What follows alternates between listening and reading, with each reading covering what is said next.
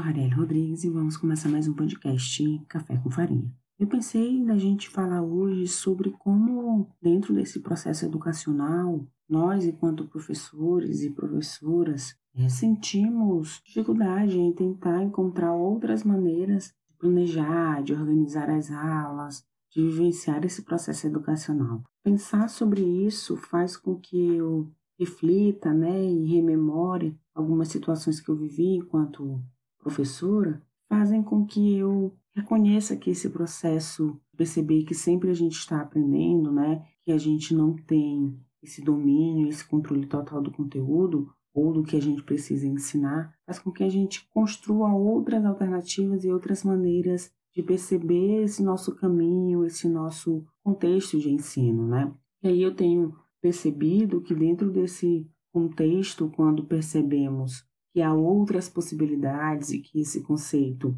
perpassa por esse reconhecimento, a gente abre né, um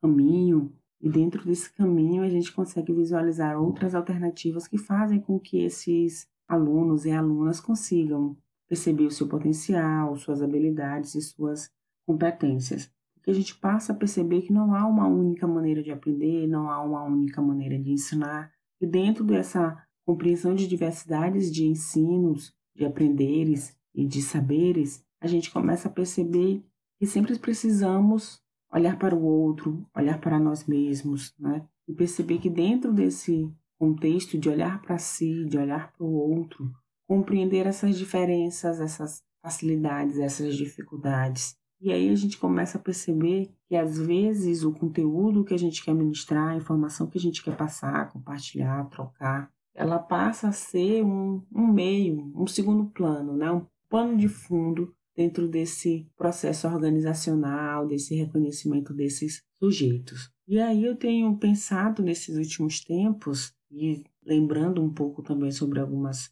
atividades, como que o nosso relacionamento, né, específico com os nossos estudantes, no sentido de fazer com que eles percebam que eles podem conversar com a gente, não necessariamente o conteúdo da disciplina, mas as angústias, os sonhos, as, os desejos que perpassam por esse aprender. Né? E a partir desse momento a gente cria esse vínculo, esse vínculo afetivo, esse envolvimento, a gente começa a fazer com que esse estudante ele perceba que ele pode ir além, que a gente, enquanto professor e professor, também pode ir além. Isso modifica todo o nosso processo de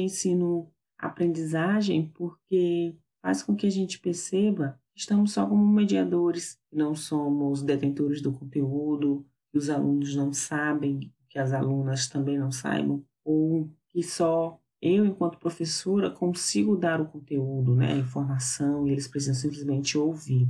perpassa muito pelo contexto e pelo reconhecimento de que a gente também não sabe tudo, que eles também sabem, e que eles podem questionar o que a gente sabe também. Dentro desse processo de questionamento, de vivências, faz com que a gente perceba, enquanto professores e professoras, que a gente é um pouco egoísta com o conhecimento. Mas egoísta como assim? que eu tenho posses do conhecimento, do conteúdo, eu que sei a informação, eu que sei como passar, eu que sei o melhor caminho, eu que sei o que tem que fazer. E a gente acaba deixando para um segundo momento, um segundo plano, essa ação, esse protagonismo, esse aspecto ativo, criativo, problematizador dos nossos estudantes, que é algo que a gente precisa fazer com que eles percebam e reconheçam que eles podem produzir conhecimento, que eles podem vivenciar as suas experiências e as suas histórias, compartilhando o que sabem, porque não há um único saber, uma única maneira de aprender. Há saberes, aprendizagens e experiências. É sobre isso que eu quis falar um pouquinho hoje, para a gente pensar um pouco sobre a nossa prática e como que a gente vem conhecendo as nossas habilidades, as nossas limitações, no mesmo sentido de como a gente também vem reconhecendo as habilidades, as potências que todos os nossos estudantes apresentam. Foi isso. Então, bom domingo e tchau!